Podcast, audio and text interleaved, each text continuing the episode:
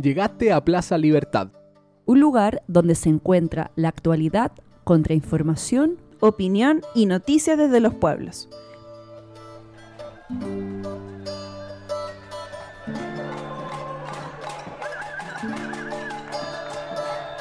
Plaza Libertad. Territorio sonoro liberado.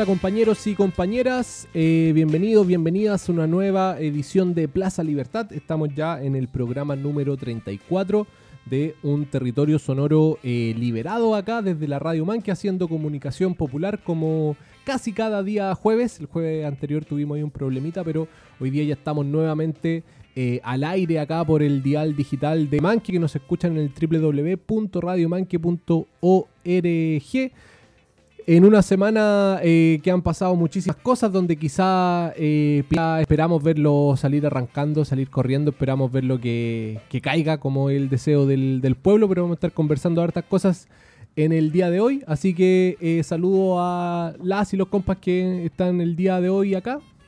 Hola, hola a todos, qué rico estar acá otra vez. Hola Edgar. Hola. Aló, aló. Todos. Eh, sí, aquí volviendo, todo bien, eh, con hartas ganas y hartas noticias que informar. Eso, así que vamos a estar eh, por ahí eh, revisando un poquito de lo que va a ser hoy día el Plaza Libertad, pero siempre le mandamos ahí un saludito a todos los, los medios cómplices que nos apañan ahí con la retransmisión de diferentes radios comunitarias donde suena este programa. Sí, importante recordar, ¿cierto?, que nos retransmiten otras radios amigas, La Voz de Paine en la 107.9, eh, la Radio Placeres también a la izquierda del dial, la 87.7, ¿cierto? Y la Radio Comunitaria Extremo de Reñaca Alto en la 96.1. Ahí tenemos harta retransmisión en la quinta región, así que abrazos y saludos a los compañeros de la quinta región. Eso, así que le agradecemos una vez más, ¿cierto? El, el apañe ahí entre medios eh, libres. Y revisemos un poquito porque es lo que nos trae la edición número 34 del Plaza Libertad.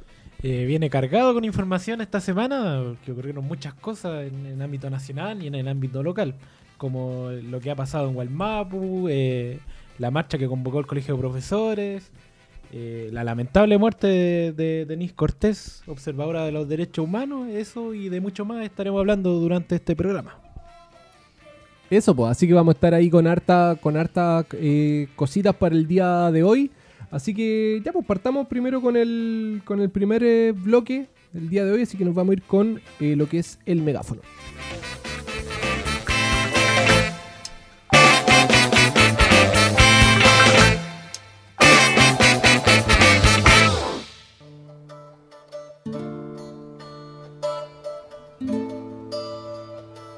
El megáfono. Contrainformación desde los pueblos.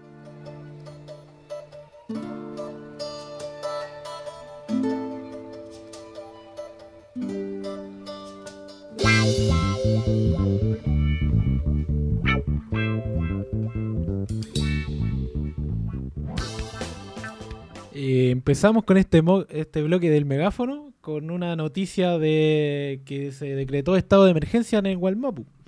El imputado, asesino, dictador, ya como digamos, señor Piñera, decretó la tarde de, este martes 12 de octubre de 2021 el estado de emergencia Gualmapu, provincias de Biobío y Arauco, región del Biobío, en Mayeco y Cautín, región de la Araucanía. Este estado de excepción regirá por 15 días, puede, re- puede ser renovado por 15 días más y cualquier eh, renovación posterior requiere la aprobación de la clase política.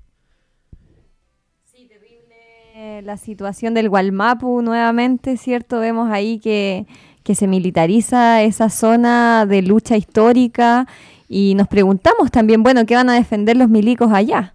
Si tenemos puro monocultivo, ¿cierto? Tenemos puras forestales, ¿qué es lo que están defendiendo? Es la pregunta también eh, que nos hacemos el día de hoy a propósito de esa situación. Eh, mm, sí, esto la verdad que llena de, mm, de rabia también frente a lo que está, lo que está ocurriendo porque mm, eh, si bien eh, la zona está militarizada hace, hace mucho rato y este no, no es un esfuerzo eh, nuevo, recordemos lo que fue el, el comando jungla y toda esa, esa fantasía también de, de la derecha de creer que con, que con los milicos se intentará eh, solucionar algo que, que históricamente viene siendo un, un fracaso desde, desde la ocupación de la Araucanía, que los milicos lo único que han hecho en el Gualmapu es empeorar eh, eh, las cosas, es eh, oprimir al pueblo mapuche y para nada buscar una, una solución eh, a estas temáticas, pero sí se cruza igualmente una, una línea también fre- frente, frente a esto y quiere y que un guiño también a la, a la extrema derecha que viene pidiéndose hace muchísimo rato una, una solución eh, militar, una solución entre comillas, una solución al- a la medida de los latifundistas, eh, sin oír la justa demanda del, pueblo mapuche. Eh, sí, esta zona ya, ya está mi, militarizada y ya con este anuncio se eh, llegó un efectivo de 900, una dotación de 900 efectivos, 10 vehículos blindados, 3 helicópteros de combate blindados, además de Hammers para llegar a reprimir a esa zona. Ya es una... Esto es, es como un pan de cada día, que el gobierno sigue presionando al pueblo mapuche, que sigue luchando por sus tierras y lamentable. Partimos con esta lamentable noticia. Y, y sobre eso también eh, recordar que mm, en todos los territorios se manifestaron eh, comunidades mapuche y también el pueblo en apoyo al, al Gualmapu y acá en, en nuestro territorio, eh, acá en, en la zona de Rancagua también se generaron manifestaciones. El día eh, 11 de octubre se realizó una marcha que fue convocada por la Mesa Regional Mapuche a la que acudieron algunas eh, organizaciones, comunidades mapuche acá de, de la zona como Huerrayen Mapu y la comunidad Huefolil también, eh, quienes plantearon también ese día el, el rechazo a la militarización, eh, plantearon también con fuerza el rechazo a la colonización, que esto es, un punto más dentro de eh, la estrategia colonizadora que lleva siglos aplicándose en, en el Gualmapu. Y también dentro de, esa marcha y actividad eh, cultural también eh, hubieron palabras para repudiar lo que fue el crimen de eh, Denise Cortés, de la compañera eh, de la Defensoría Popular, que después vamos a estar conversando un poquito más sobre eso.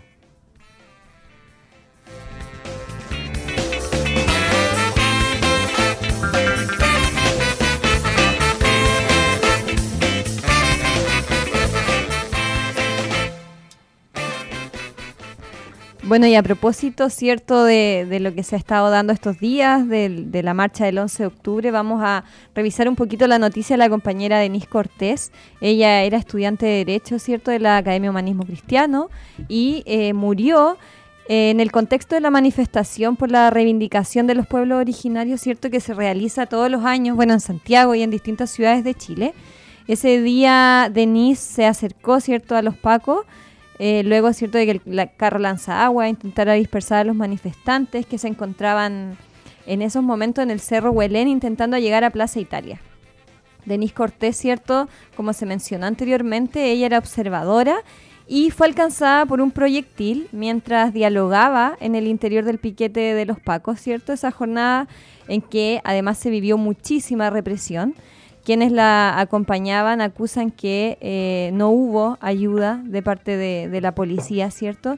Y eh, lamentablemente aún no se eh, pueden confirmar las circunstancias de su muerte. Ha sido un tema bien controversial porque precisamente ha sido la polémica que, que se ha generado a partir del estallido social, la impunidad detrás de las muertes de las manifestaciones y, y lamentablemente este octubre se vuelve a teñir, ¿cierto?, de rojo, de sangre, de muerte en una manifestación. Eh, Denise Cortés eh, participaba como observadora además de la, de la manifestación, estaba en ese momento conversando con la policía y, y se da este, este suceso, entonces es muy lamentable y, y bueno, como siempre con todos nuestros compañeros y compañeras muertas pedimos justicia, exigimos también eh, la verdad, reparación y vamos a escuchar eh, un audio de la mamá de Denise Cortés. Eh, ella cuenta un poco cuál es la situación en la que se encontraban el día 11, ¿cierto?, en la manifestación y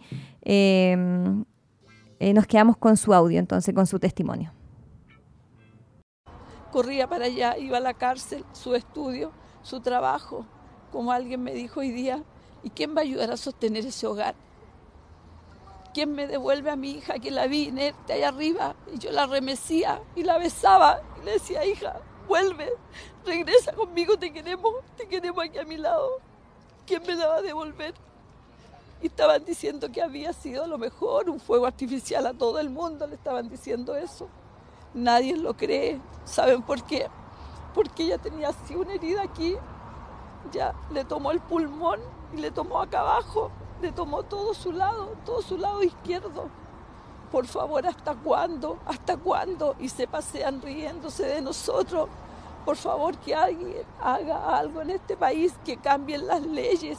Necesitamos que cambien las leyes. No nos pueden avasallar, no nos pueden pisotear bajo ningún punto de vista. Nadie ni al pueblo mapuche allá sufriendo en el sur, ni a nosotros aquí en Santiago, ni a la gente del norte. Por favor, las penas, ¿dónde están las penas? Ojalá que la nueva constitución sirva para que no haya más familias destrozadas como la mía.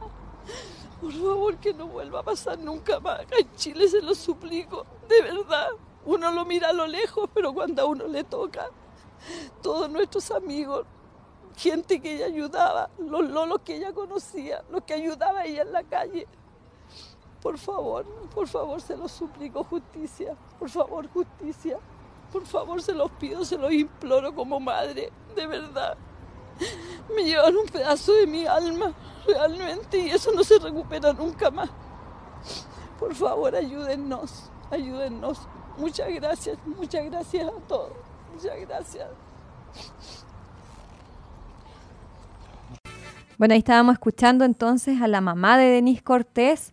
Es un audio bien conmovedor también, es un audio que quizás se escucha con un poquito de, ruido ambiente porque claro, se da eh, en la calle, ¿cierto? Es una conferencia que ella hace en la calle, algunos medios que estaban ahí como para entrevistarla, para saber, conocer el testimonio también de la situación que se había dado con su hija. Así que bueno, eh, lamentamos esta situación y como siempre también exigimos justicia y, y que se esclarezcan cierto la, la situación, o sea, las circunstancias en las que se genera este caso. Eh, ahora que estamos a dos años de, de esta revuelta o estallido social, que se sigan ocurriendo estas cosas ya es lamentable. O sea, eh, lo estaba informando también de la noticia de que el que afectó a Gustavo Gatica quedó libre. ¿Y qué esperamos de este proceso que tocó ahora Denis Cortés? O sea, que ni siquiera son la- los sucesos aclaratorios de lo que le sucede. O sea, eh, se viene un proceso muy entrampado y que se aclare dudoso porque las fuerzas eh, represivas de, este, de esta nación, se podría decir, eh, no, no ayudan mucho y, y va a quedar como en nada, sin aclararse esta lamentable situación. Sí, es importante lo que tú comentas, Edgar, porque bajo esta misma lógica, eh, el caso Gustavo Gatica también es, es importante reconocerlo. Claudio Crespo, que fue el, el Paco, ¿cierto?, que dispara, eh, queda en libertad. Ya la Corte de Apelaciones también de Santiago revoca la medida cautelar de prisión de, de este policía.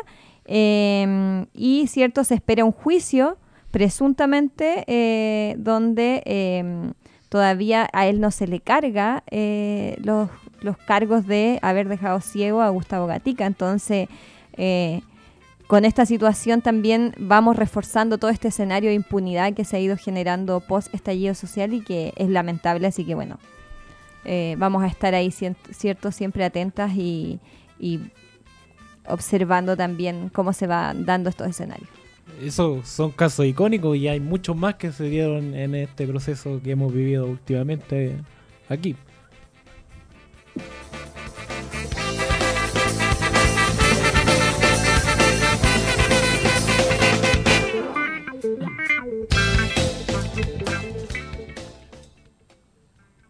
Y eh, seguimos con otra de las eh, informaciones también que queremos mencionar en el Plaza Libertad. Eh, una de ellas es el, paro nacional de los profesores, de los y las profesoras que se generó este día 13 de, de octubre de esta, de esta semana. Fue el día miércoles, fue un paro motivado frente al veto que realizó el régimen de Piñera eh, frente a, un, a una ley que incluía una serie de, de demandas que por largo tiempo eh, llevaba el, el profesorado. Eh, algunas de esas demandas incluyen, por ejemplo, la titularidad a todos lo- los docentes, que es una de las materias que, que si bien no se vetan, pero sí tiene un, un punto ahí que no les permite todas las horas de, de aula, sino que incluye solamente, o sea, todas las horas, sino que incluye solamente las horas de, eh, de aula y compromete también todo el proyecto en sí.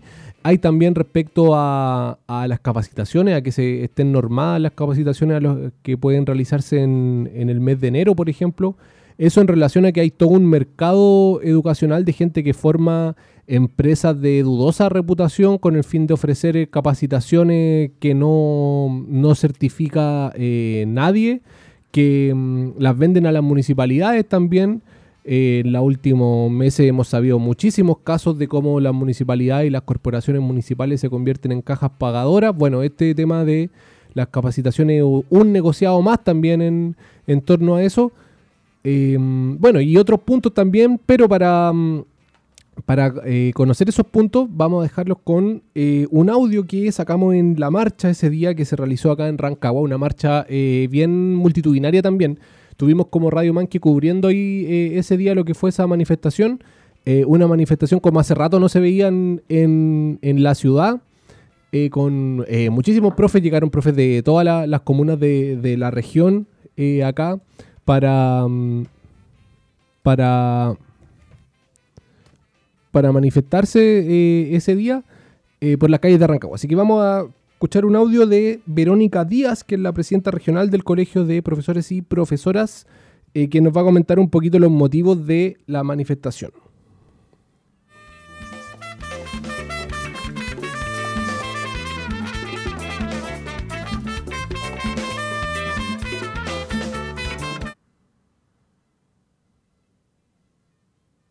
muy grande, porque por ejemplo, las vacaciones de invierno, una de las cosas...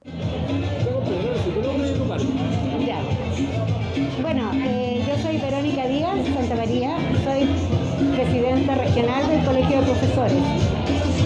Y aquí estamos reunidos para dejar en claro que estamos en absoluta oposición y rechazamos absolutamente el veto presidencial que en esta semana el presidente Piñera hizo en contra del proyecto que teníamos presentado y aprobado por el Congreso. ¿Cómo ese veto afecta a los profesores? Afecta de una manera eh, muy grande, porque por ejemplo, las vacaciones de invierno, una de las cosas que por año hemos peleado que sean nuestras, lo vetó. Eh, que los jubilados o los que estén a punto de jubilar, tres, dos, un año, no tengan por qué evaluarse más si ya han dado 30, 40 años de su vida. Eh, que los cursos sean dados por el CPIP, que es el Centro de Perfeccionamiento, y no por cualquier empresa que se venga a ganar el dinero a costilla de nosotros. Los cursos que nosotros nos hacen hacer los 15 primeros días que nos pueden convocar, los 15 primeros días de enero. También, bueno, la titularidad docente, que a la larga con este veto, tampoco, aunque no se vetó, pero queda en nada, hasta que no se apruebe de nuevo o se logre eh, revertir esta situación. Esos son como los puntos más relevantes, ¿ya? Que tenemos, que estamos discutiendo, ¿ya? Lo otro también que es importante es que nosotros somos los únicos, los profesores, que tenemos dos evaluaciones. Y de esas dos va- evaluaciones tenemos dos causales de despido. Entonces eso no debería existir. ¿Y cómo evalúan hoy día la respuesta al paro? Ha sido bastante más de lo que nosotros cre- creíamos. Realmente ha sido una muy buena respuesta. A nivel de región fue muy buena respuesta. Aquí se eh, no se llamó a todas las comunas a marchar, sino que cada comuna iba a hacer sus cosas y mandaba una delegación. Pero en realidad ha llegado mucha gente, más de lo que nosotros esperábamos. ¿Y a futuro qué acciones se esperan? Estamos en alerta y ahí veremos qué va pasando a nivel político y, y ver qué de- determinaciones se toman. Las emblemáticas Gracias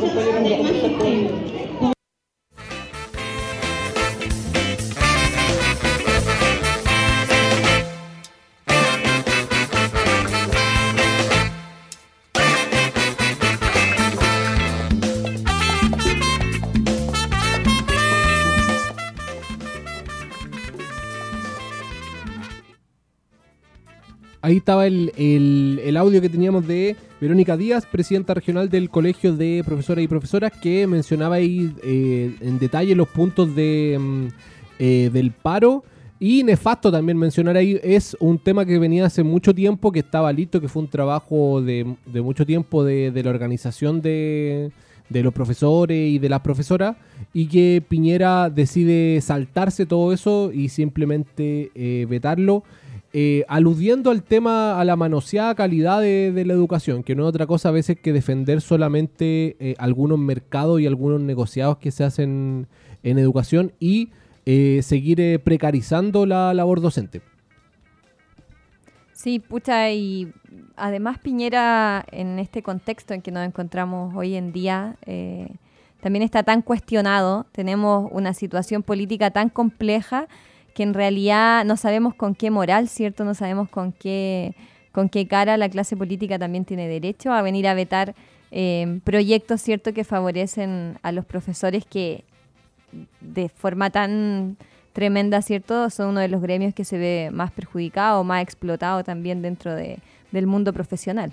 Así que bueno, esperemos que eh, avance por buen camino también esta demanda. Y ya dándole cierre a este bloque de, del megáfono, nos vamos con un temita eh, de Yapu que se llama Nuestro Mensaje.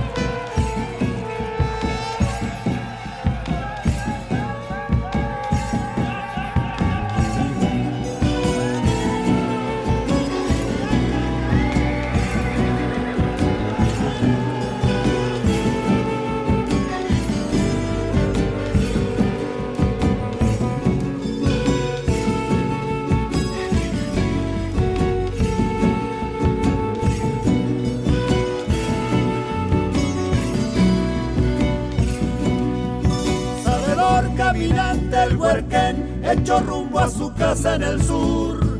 Descargó su equipaje de más, el saber lo llevaba con él.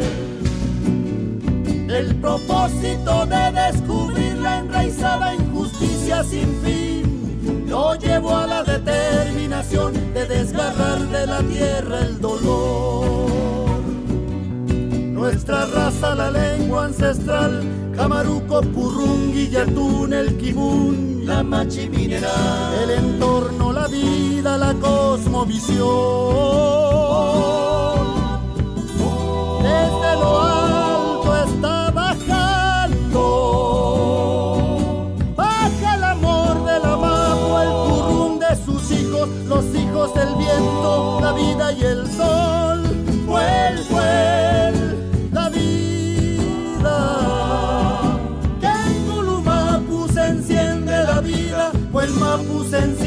La vida en mi raza, se enciende la vida, el amor de la Mapu. Yuque Mapu es la vida.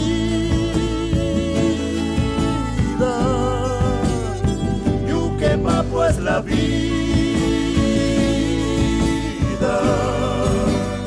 Nuestra tierra es la vida.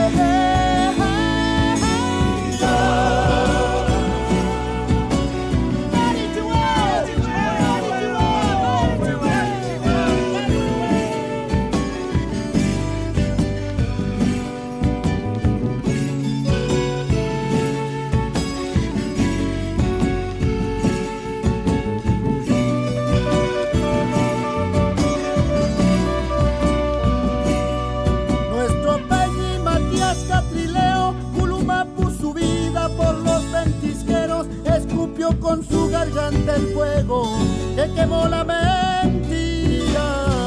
Dijo que nos junten las ganas de ir contra el reino al fusil, que sigue aniquilando, entrando a mi casa, violando, matando de codicias su ira. Es mapuche el suelo que pisas, mis hijos, los hijos que pisas. Se acaba tu risa de cobre pintada, es soledad tu risa.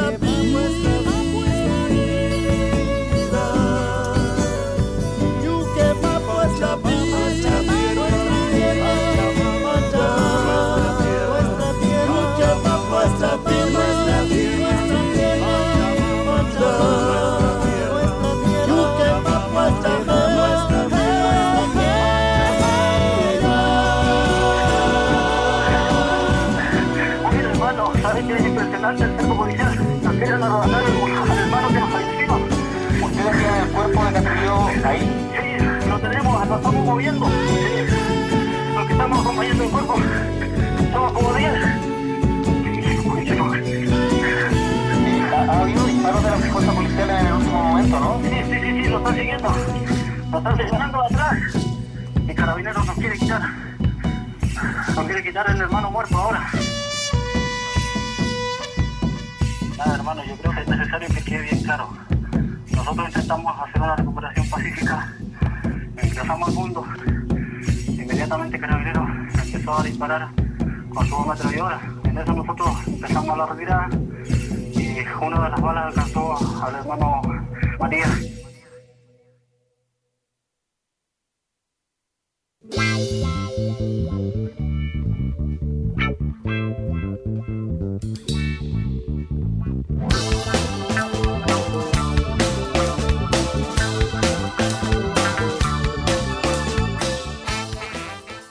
Bueno, estamos de vuelta entonces con nuestra segunda sección, la banquita, y eh, vamos a estar conversando un poquito respecto a la Convención Constitucional. Esta semana estamos en semana distrital.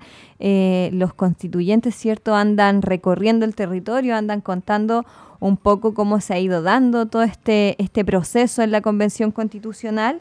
Recordemos que en la semana del 4 de octubre se termina de redactar el reglamento que va a regir la Convención y a partir del 18 de octubre ya comienza la discusión en las comisiones, ¿cierto? En las siete comisiones que van a redactar la nueva Constitución. Y a partir de eso, eh, hoy día tenemos un programa especial, no vamos a estar conversando con alguien, alguien en particular porque estuvimos hoy día también en, un evento que se realizó en eh, la Universidad O'Higgins, donde estuvieron distintos constituyentes también contándonos con respecto a lo que está pasando en la convención. Y vamos a estar revisando un poquito esa información. Exacto, entonces hoy día estuvimos, participamos de la cuenta pública y hicimos cobertura en el contexto entonces de la primera semana territorial de la Convención Constitucional, en donde los convencionales de la región de O'Higgins, tanto del distrito 15 y 16, fueron parte de este espacio que se realizó en la Universidad de O'Higgins. Eh, participaron mencionarles Loreto Vallejo, Alvin Saldaña, Damaris Abarca, Matías Orellana Estuvo también Nicolás Núñez y Gloria Alvarado. Estuvo también, o sea, Adriana y en un principio iba a participar, pero se excusó y mandó también lo que fue su síntesis de, de, de, lo que fueron estos tres meses, porque la idea de esta cuenta pública era dar a conocer los avances de los primeros tres meses del funcionamiento de la Convención Constitucional, eh, comentarle a las personas, porque también fue publicada por transmitida por Facebook para que la mayor parte de la ciudadanía eh, fuese parte de este evento y supiese lo que han realizado ellos y ellas en lo que ha sido esta mesa de la convención. A última hora mencionarles que se sumó también Ricardo Newman y Carol Baum. Eh, Ricardo Newman él, lo explicó y lo dejó explícito en cada momento que era la minoría en ese momento, pero esa minoría necesaria también y que debía ser respetada la convención. Y también Carol Baum se sumó al, barco, se podría decir que ya estaba todo preparado, pero no se presentó. Y decirles por qué es importante, no se excusó, no dijo el por qué, eh, no participó a la comisión organizadora, que era el equipo de asesores de Loreto Vallejo, y simplemente no apareció mencionar que Carol Baum eh, siempre ha sido una turista del Distrito 15, que ya pertenece a Santiago y simplemente andaba en una actividad creo que en Santiago y es vergonzoso realmente el, poco compromiso que tiene con el territorio esta, esta mujer. Así que, bueno, la dinámica, comentarle aquí a los compañeros que se dio una síntesis de cada participante, de cada constituyente, en donde desde su desde sus comisiones, también desde las mesas que han, sido parte, comentaron un poco cómo han sido estos tres meses, desde lo más humano también, llevando, bajando un poco la información para que la gente conozca también en palabras sencillas lo que se ha realizado en la convención, así que estuvo bien interesante y vamos a revisar algunos audios de algunos constituyentes porque fue una jornada igual eh, larga, más o menos como unas dos horas, en donde participó igual varias harta gente que fue parte de la universidad del, del auditorio. Así que vamos entonces a, escuchar de, al primero. Vamos a ir por Alvin Saldaña, que es del Distrito 15, que nos va a comentar un poquito eh, desde su perspectiva, desde su equipo, desde la comisión también. Él, es un eco constituyente. Eh, ¿Cómo ha visto estos tres meses de convención constitucional?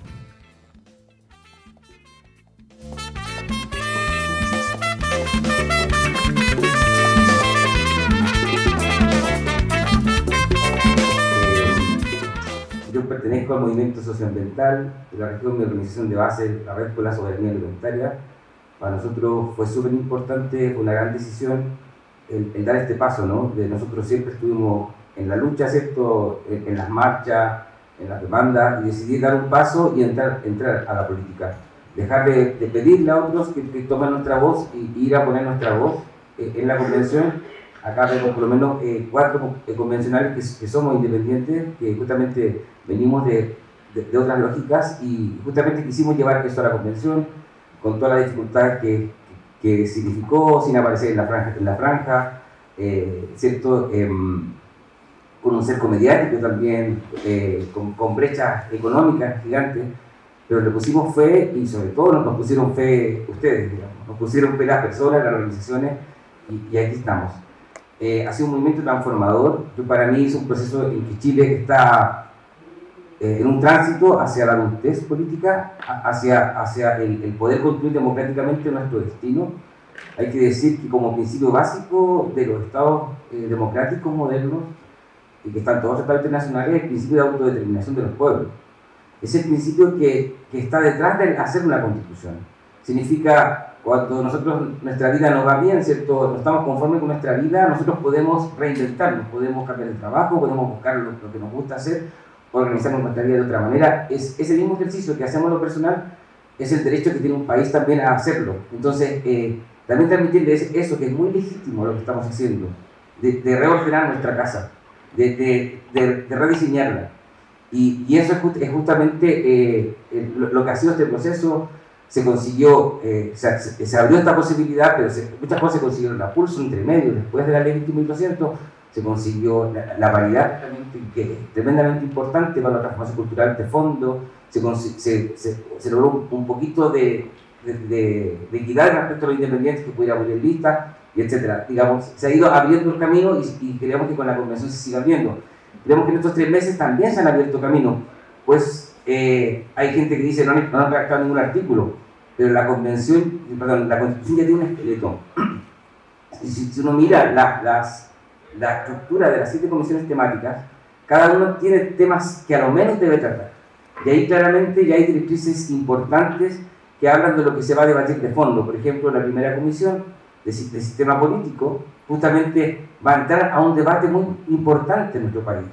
Nosotros venimos de una trayectoria de regímenes autoritarios, digamos, y hablo de algo histórico, nosotros venimos de monarquías, digamos, coloniales, y eso implica una tendencia al presidencialismo, muy marcado en nuestro país. Nosotros, las decisiones para todos los colegios públicos las toma el, el ministro en el segundo piso de la moneda. La, la, decisión sobre si un proyecto se autoriza o no, un proyecto ambiental, que pueda causar impacto, la, la, toma un comité de ministros, de la moneda también. O sea, todo lo toma, digamos, el presidente de la República. Entonces, el tema de la centralización del poder también, que está, está en, la Comisión 3, robustecer las gobernanzas locales, pero eso implica también el cambio del sistema de gobierno, el eh, cambio también en el sistema parlamentario.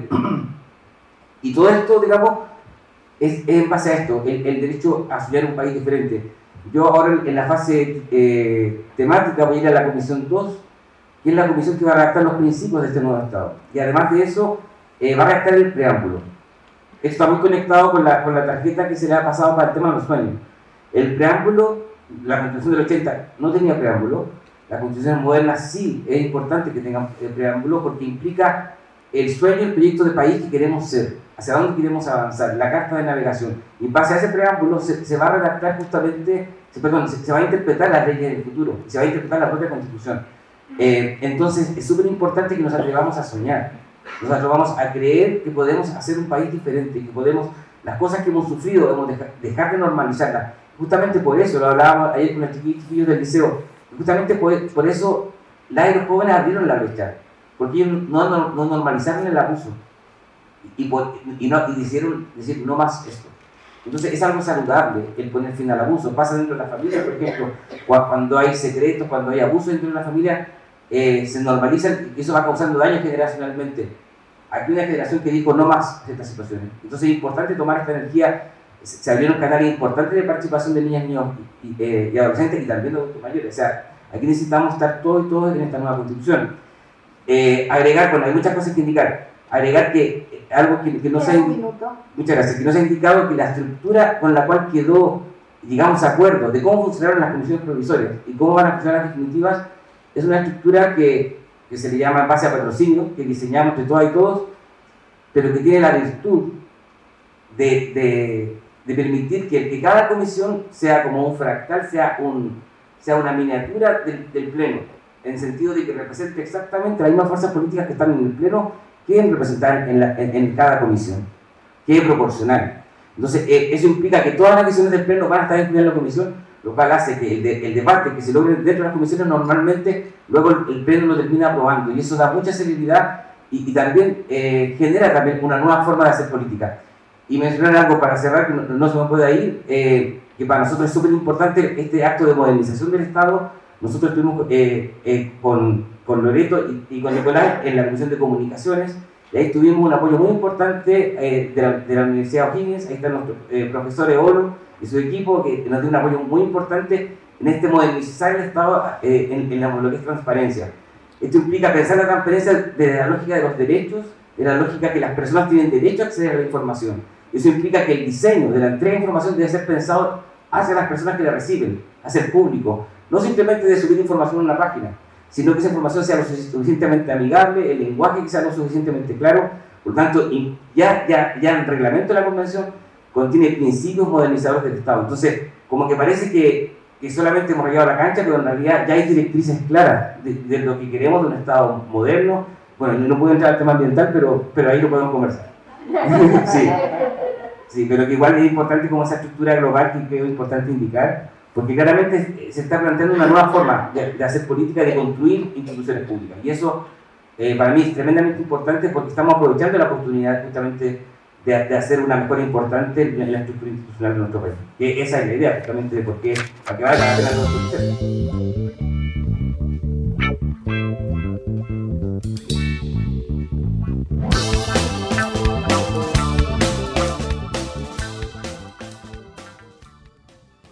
Ahí recién escuchábamos el audio de Alvin Saldaña, eh, convencional eh, constituyente acá por el distrito eh, 15, que bueno, mencionaba varias cosas ahí, pero yo quería rescatar un poco mm, las palabras finales que, mm, que decía eh, Alvin. que varias veces he estado también en, conversando con, con, la Radio Man, que he estado también en el programa, en el Plaza Libertad.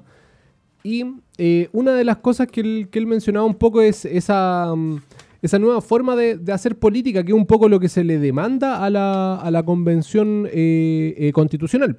Y que es también el, el, mandato del pueblo, en definitiva, para, hacer, para no hacer lo mismo que, que venían haciendo los partidos políticos eh, tradicionales. Fue, fue súper claro en el plebiscito cuando el pueblo decide la opción de que la convención no sea redactada por los mismos de siempre, eh, y que sea una convención constitucional y no una, una, convención mixta con mitad Congreso, sino que dejar fuera a los, a los que ya estaban apernados en el Congreso. Eh, y creo que ahí también es bien interesante lo que hemos podido ver estos, de estos meses en cuanto al, a la articulación de la que es parte eh, Alvin también, que son los movimientos sociales constituyentes, que yo creo que ahí hay un poquito de, de semillas de esperanza en el, en el proceso que, mm, que a veces hay formas que, que, partieron con, con, mucho, con mucho poder, con mucha energía de, de nuevas maneras de, de, hacer política y de ir a, como a remecer lo que venía haciendo el Chile de los últimos 30 años, pero que se desinflaron súper rápido, como el, caso de la lista del pueblo, por ejemplo.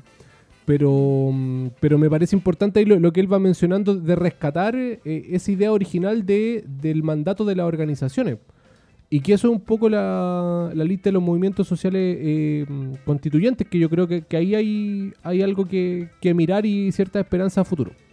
Y que bueno, dentro de todo yo no sé si eso se ha visto tan eh, profundizado desde, desde lo territorial. Yo al menos no he, no he visto, no he participado tampoco de ninguna convocatoria de algún constituyente que, que nos llame a, plantear cierto nuestras problemáticas y todo. Yo también me, quedo con, otro elemento que planteaba el Alvin que tiene que ver con, él valoraba cierto este, este cierre del reglamento, este haber podido terminar el reglamento, que era una etapa importante porque él plantea que en el fondo entrega las directrices para la creación de un Estado moderno. Y ahí a mí me queda una duda que quizá en ese contexto se lo hubiera hecho al Alvin eh, ¿qué, ¿qué, entiende Alvin por Estado moderno? Porque efectivamente una cosa es, ¿cierto?, elaborar las directrices para un Estado moderno, pero ¿qué, ¿qué, implica eso? Si ese Estado moderno también mantiene lógica eh, capitalistas, neoliberales, eh, ¿cuál es el nivel de profundización que va a poder tener eh, las transformaciones que, ¿cierto?, la ciudadanía, el pueblo ha demandado a partir del estallido social. Entonces yo creo que ahí es importante también eh, ahondar en qué entendemos por ciertos conceptos que quizás son relevantes, como por ejemplo este de, eh, de generar las directrices para un Estado moderno. Bueno, ¿qué es eso? Yo creo que ahí eh, es importante también en torno a este proceso, a, este, a esta, a esta um, jornadas que se están dando en, en el territorio, hacerle también esas preguntas a los constituyentes porque me parece que es relevante ahondar en, en esos conceptos.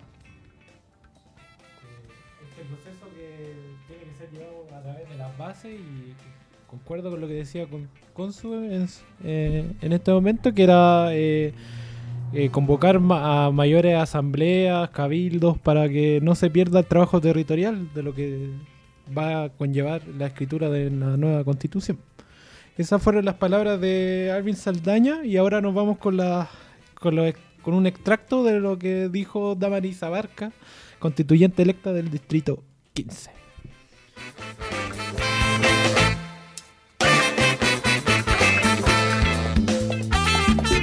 Creo que avanzar en democracia incluye a todos estos grupos que hemos sido históricamente postergados, ¿no? Los niños, niñas, adolescentes, las mujeres, las diversidades sexuales, eh, y por lo menos ese es el camino que yo sé que llevamos muchas y muchos convencionales. En este periodo también se aprobó un mecanismo de transversalización de enfoques, ¿ya?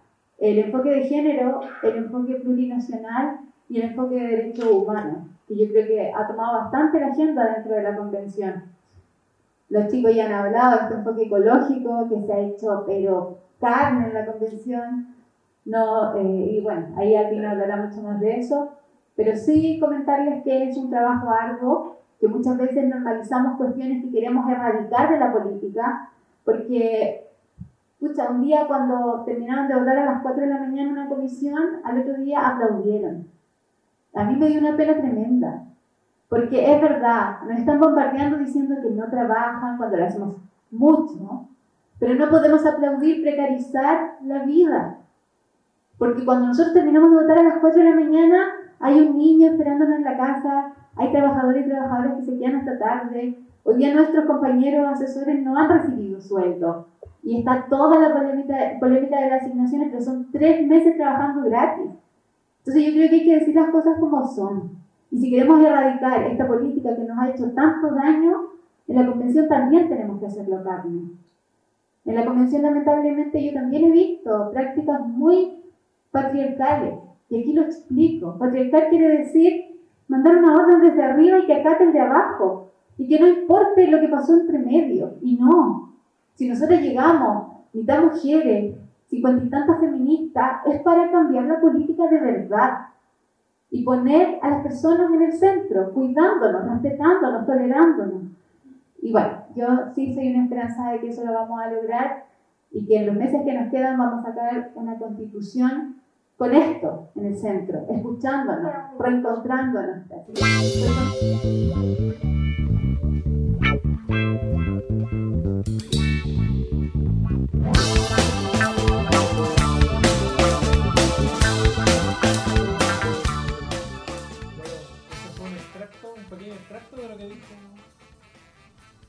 Eso fue un pequeño extracto de lo que dijo Damaría Abarca, apelando ya a, la sobrecarga laboral que han tenido y las muchísimas trabas que ha tenido este proceso eh, de, escritura de la nueva constitución.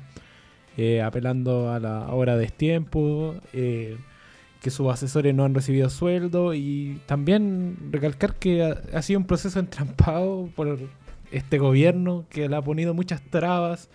Primero fue la sede, después fueron los recursos que tenían.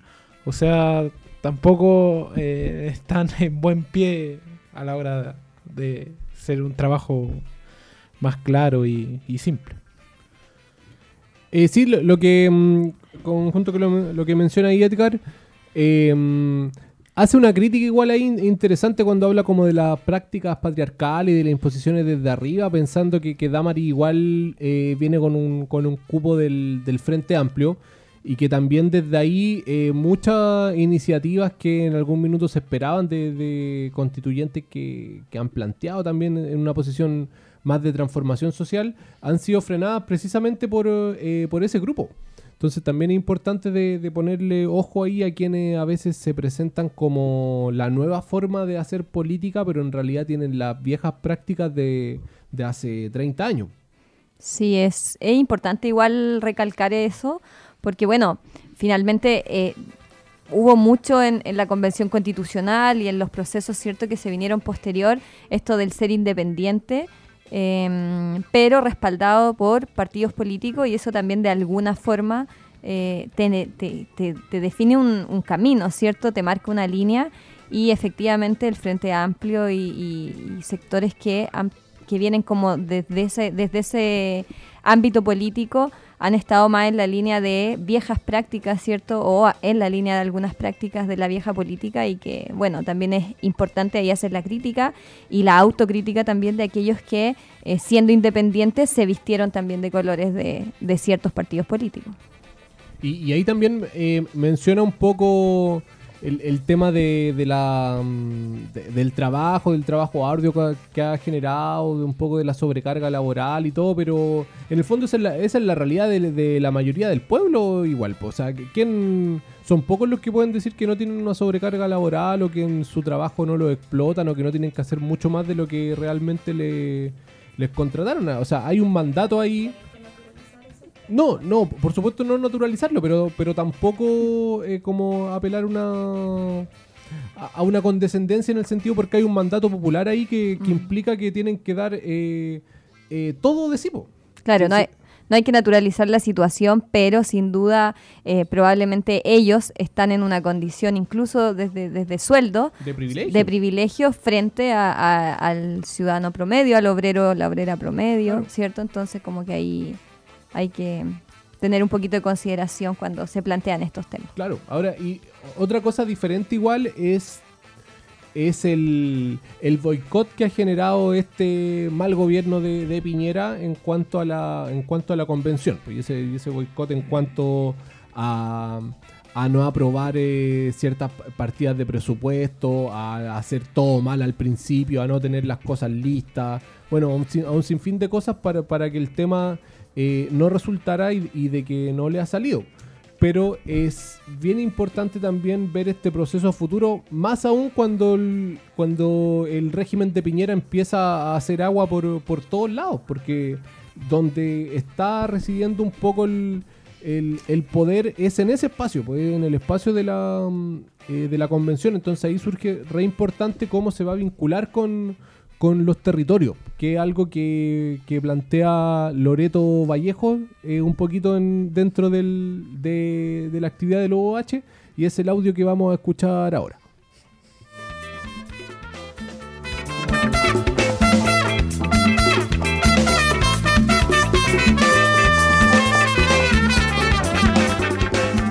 Para hacerlo muy corto, me encantaría extenderme mucho más, pero lo voy a decir lo más simple posible.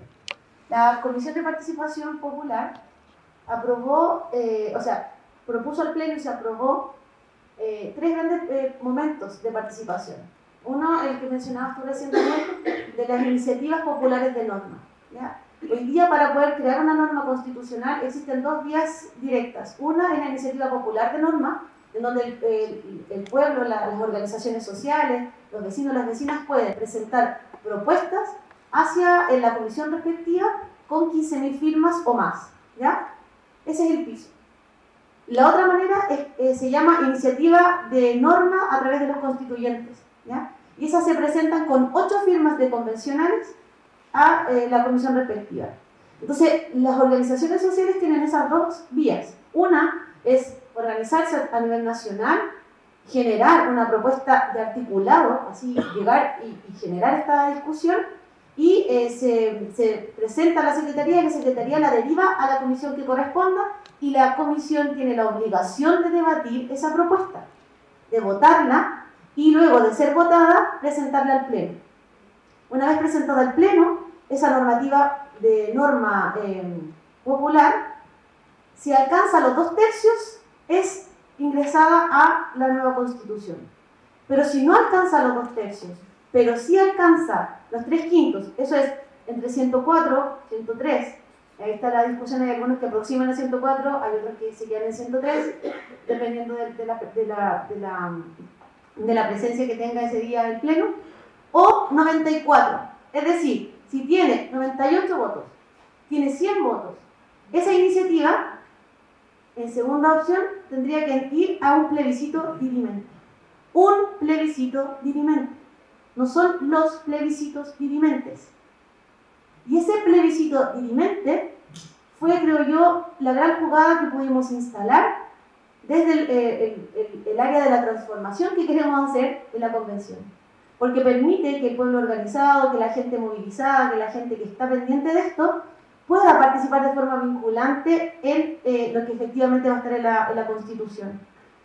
Eh, hay algunos sectores que obviamente no están de acuerdo con esto, que entienden que estamos como bypaseando los dos tercios. Nosotros, y yo hablo por mí, eh, no estábamos de acuerdo con los dos tercios, lo rechazamos en las dos oportunidades que eh, había. También considerábamos que no era, eh, en ese plebiscito que se nos hizo, no se nos preguntó si queríamos los dos tercios, tampoco se nos preguntó el, el tema de los tratados internacionales. Y era lo que había que hacer. Y alguien dice por ahí, pero ¿para qué se postularon? Bueno, hay que dar la lucha dentro también. No nos quedábamos nada con esperar que otros fueran. Había que estar dentro luchando y poniendo los temas. Eh, entonces tenemos estas esta iniciativas eh, populares de normas, está el, plebiscito dirimente. ¿Y qué se va a ir al plebiscito dirimente? Bueno, todas las normas que no alcancen los dos tercios, pero sí alcancen los tres quintos. ¿Qué pasa con las que no la alcanzan? Bueno, esas normas son desechadas las comisiones tienen dos posibilidades de ingresar una misma norma. La ingresan una vez y si es rechazada, esa norma vuelve a la comisión. Y la comisión puede hacerle indicaciones. Y en una segunda oportunidad puede volver a presentarla. Si es rechazada, entonces esa norma no está incluida en la nueva constitución. Eh, así es como se, eh, existe esta participación. En muchas otras instancias hay cabildo autoconvocado, está la semana territorial, están las jornadas nacionales que estamos muy esperanzados que eso suceda, donde vamos a tener un día, un par de días a nivel nacional, donde se van a parar todos los, trabajos, los colegios, se van a organizar eh, discusiones nacionales de la convención. Y eso es maravilloso, porque necesitamos que todos tengamos el tiempo de participar. ¿Por qué hoy día hay tan poca gente? ¿Por qué los cabildos va poca gente? Porque las mujeres no tenemos donde dejar a nuestros niños, porque tenemos que ir a trabajar, porque hay que parar la olla, porque no se puede. Entonces, cuando te dicen, Tómate el día, pero participa. No te hagas el asado. Anda, ¿ya? Hágalo. Coméntelo con sus vecinos y sus vecinas, que vayan, porque necesitamos que estén ahí. Si no, también nada de lo que nosotros tratemos de transformar, de la vivienda y todo lo que se ha mencionado del tema de discapacidad, no va a tener ningún sentido. Eso. Audiencias públicas, hay muchas más. Sí, lo que traté de no alargarme, porque podríamos estar hablando mil cosas. En la Comisión 2 también podemos, pues, estamos con alguien y el tema de democracia directa, queremos instalar muchas eh, iniciativas de eh, democracia directa, donde la gente pueda el futuro participar. Eh, hay muchas cosas que se pueden hacer, no quiero extenderme más, pero este tema es muy bueno, porque aclara muchas dudas. Solamente para señalar algo, nosotros como constituyentes, que somos del tenemos toda la disposición de escucharles de conversar con ustedes, de estar en permanente vínculo mientras estemos elaborando la Constitución. Hay diferentes mecanismos de participación, con lo cual vamos a estar súper atentos. Eh, también eh, anotando la, demanda del señor del tema de la discapacidad, ayer también estuvimos en otro, en otro cabildo, siempre escuchando, es muy importante como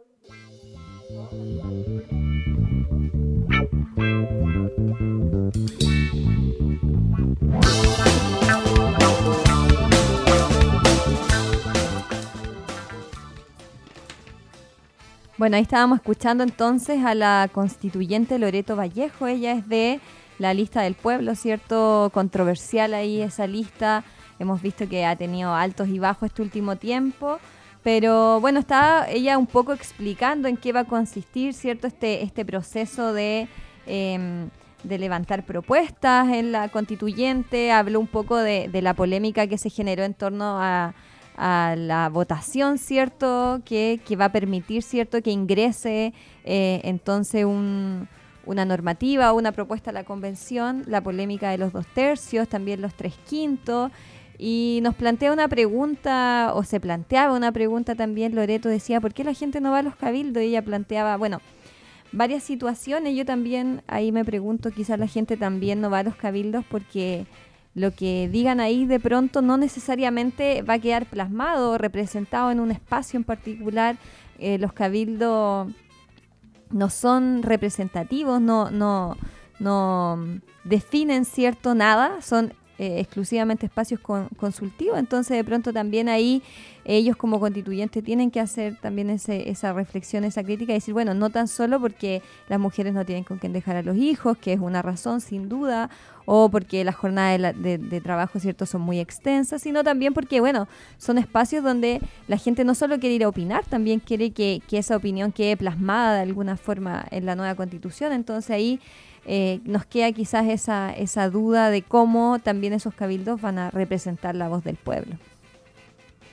Y mm, ahí hacer la, la denuncia también de quienes eh, ni siquiera se han, han dado el, el trabajo mínimo, que yo creo que si, si tiene ese mandato popular, lo mínimo eh, es eh, ir, generar esa instancia, acudir a los llamados que te generen vecinos, organizaciones sociales, territoriales, pero hay eh, algunas que ni siquiera han hecho eso, porque nos referimos a, por ejemplo, a Carol Baum, que le hicimos la, crítica al, al principio, que no ha realizado ese tipo de cosas, que ni siquiera esta actividad de cuenta pública ni, si- ni siquiera fue capaz de, eh, de asistir, de ni siquiera dar excusas, nada, de que, bueno, y sus excusas eh, dan lo mismo en realidad, pues si sabemos que solamente una es una operadora del, eh, del régimen de la derecha que, que está ahí haciendo lo que que está lo que está en, en su sector solamente, pues o sea, sin ninguna sin, sin nada más allá y no le vamos a pedir otra cosa eh, tampoco. Mm.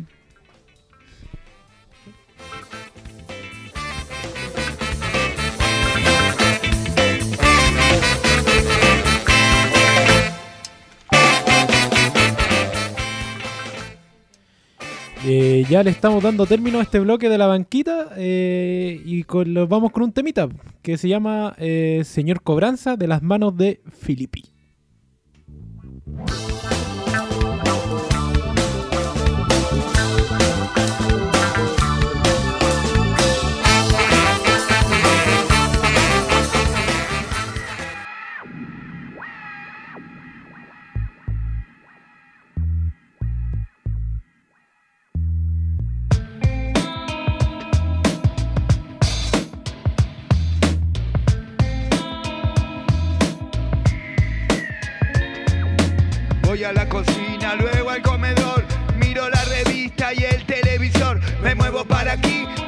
Para allá. Norma Pla a caballo lo tiene que matar. Me vienen con chorizo, pero ya va a llegar. Que cocinen a la madre de caballo o al papá o a los hijos.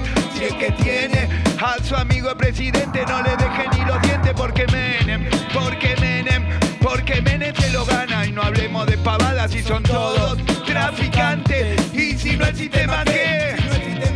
No me digas se mantiene con la plata de los pobres, eso solo sirve para mantener a algunos pocos, ellos transan, ellos venden, es solo una figurita el que esté de presidente. Si estaba Alfonsín el que vende otro gil, son todos narcos, de los malos. Si te agarran con un gramo después que te la pudieron, se viene la policía, de seguro que va preso, sube la balanza, el precio también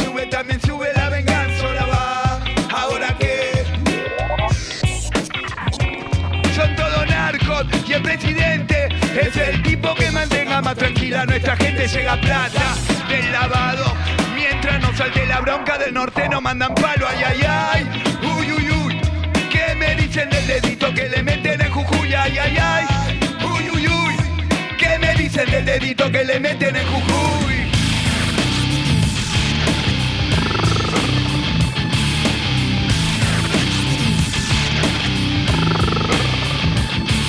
El perro,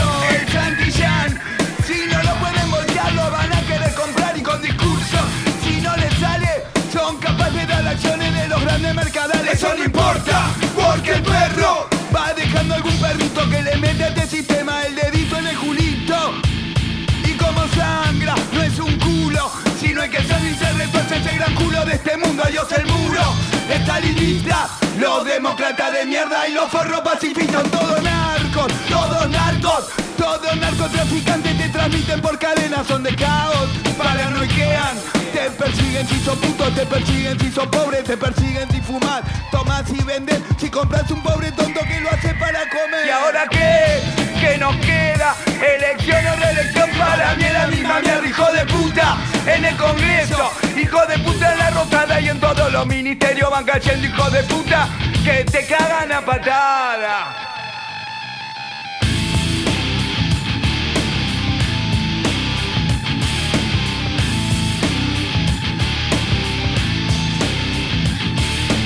Tienen el poder y lo van a perder. Tienen el poder y lo van a perder. Tienen el poder y lo van a perder. Tienen el poder y lo van a perder. Tienen el poder y lo van a perder. Ellos tienen el poder y lo van a perder. Tienen el poder y lo van a perder. Ellos tienen el poder y lo van a perder. Porque en la selva se escuchan tiros. Son las armas de los pobres, son los gritos del latino en la selva. Se escuchan tiros. Son las armas de los pobres, son los gritos del latino en la selva. Se escuchan tiros. Son las armas de los pobres, los gritos del latino en la selva. Se escuchan tiros. Son las armas de los pobres, son los gritos del latino.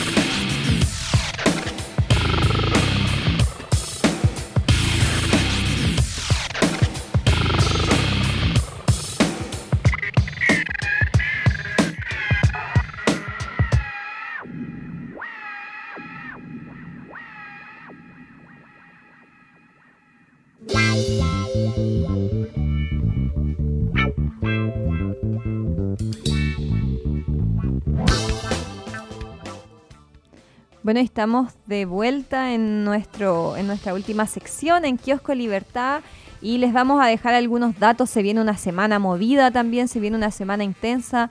Recordemos que se viene eh, una conmemoración de un nuevo 18 de octubre, ¿cierto? Una fecha igual súper significativa para todos, para todas. Así que ahí les vamos a estar contando un poquito lo que se viene para esta semana. Jaime, si nos cuentas qué es lo que se viene para el fin de semana. Eh, sí, vamos a estar en, una actividad ahí, la Radio Manque, con, haciendo radio abierta el, el día eh, sábado, sábado 16 de, de octubre, ahí en la ex plaza de, de Los Héroes, en Rancagua.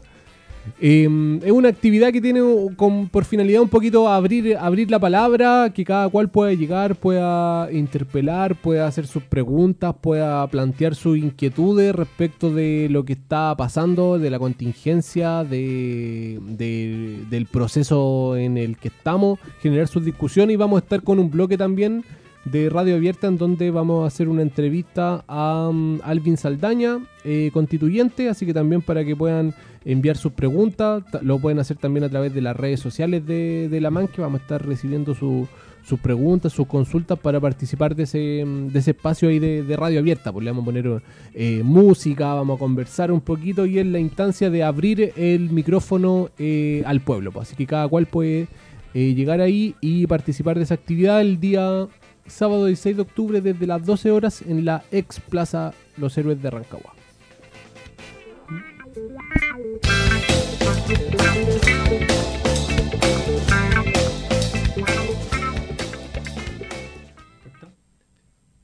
Eh, ya terminando ya este programa de hartas noticias y y diciendo, mencionando también que se viene ya una conmemoración de dos años de este estallido social y hay marchas convocadas el 18 de octubre a las 18 horas, donde mismo en la Plaza Antihéroes y el martes 19 de octubre a las 19 horas, para que estén atentos, vayan, eh, juntemos a marchar porque no se ha conseguido nada. Hay cabros, cabres que están presos todavía, hay gente que está eh, con miembros amputados. eh, y eso, a, seguir luchando, a pedir la destitución de Piñera, porque no se ha logrado nada. Vamos, cabros, que se puede, cabres, hay que seguir en la lucha.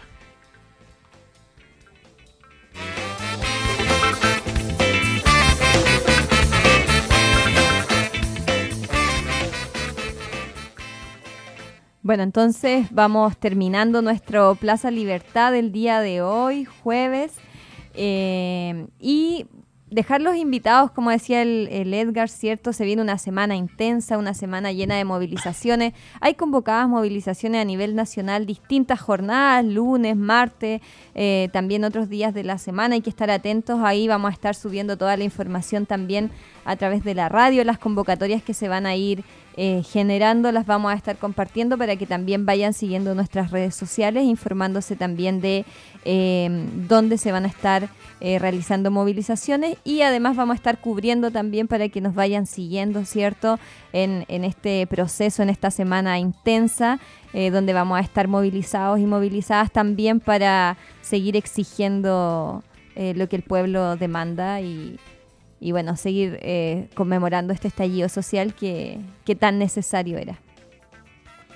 Eso, eh, compas, que, no se apague la llama de la rebelión, como dice por ahí una cuñita que suena ahí a veces por la, por la eh, Radio Manque, a disputar también en todos los espacios que el espíritu de la, de la rebelión de octubre se, em, se mantenga y haga avanzar también al movimiento social y las conquistas eh, populares en, una nueva conmemoración. Así que ahí estar, eh, estar atento con eso y estar eh, apañando. Y siempre también, por supuesto, ir contrainformándose a través de medios libres. Así que los invitamos a seguir ahí las redes de La Manqui. Creo que ahí ya vamos cerrando lo que es el Plaza Libertad del día de hoy, edición número 34. Muchas gracias a quienes nos, escucharon el día de hoy. Este programa, como todos los anteriores, igual se sube eh, como podcast eh, a las redes de archive.org y también a través de Spotify y lo pueden encontrar en la página de la Manque que es radiomanque.org. Radio Manque, sembrando autonomía y libertad.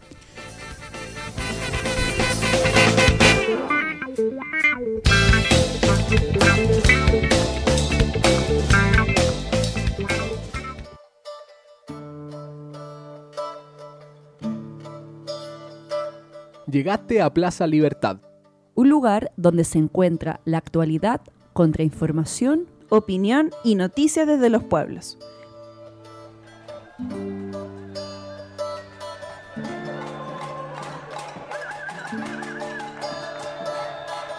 Plaza Libertad. Territorio sonoro liberado.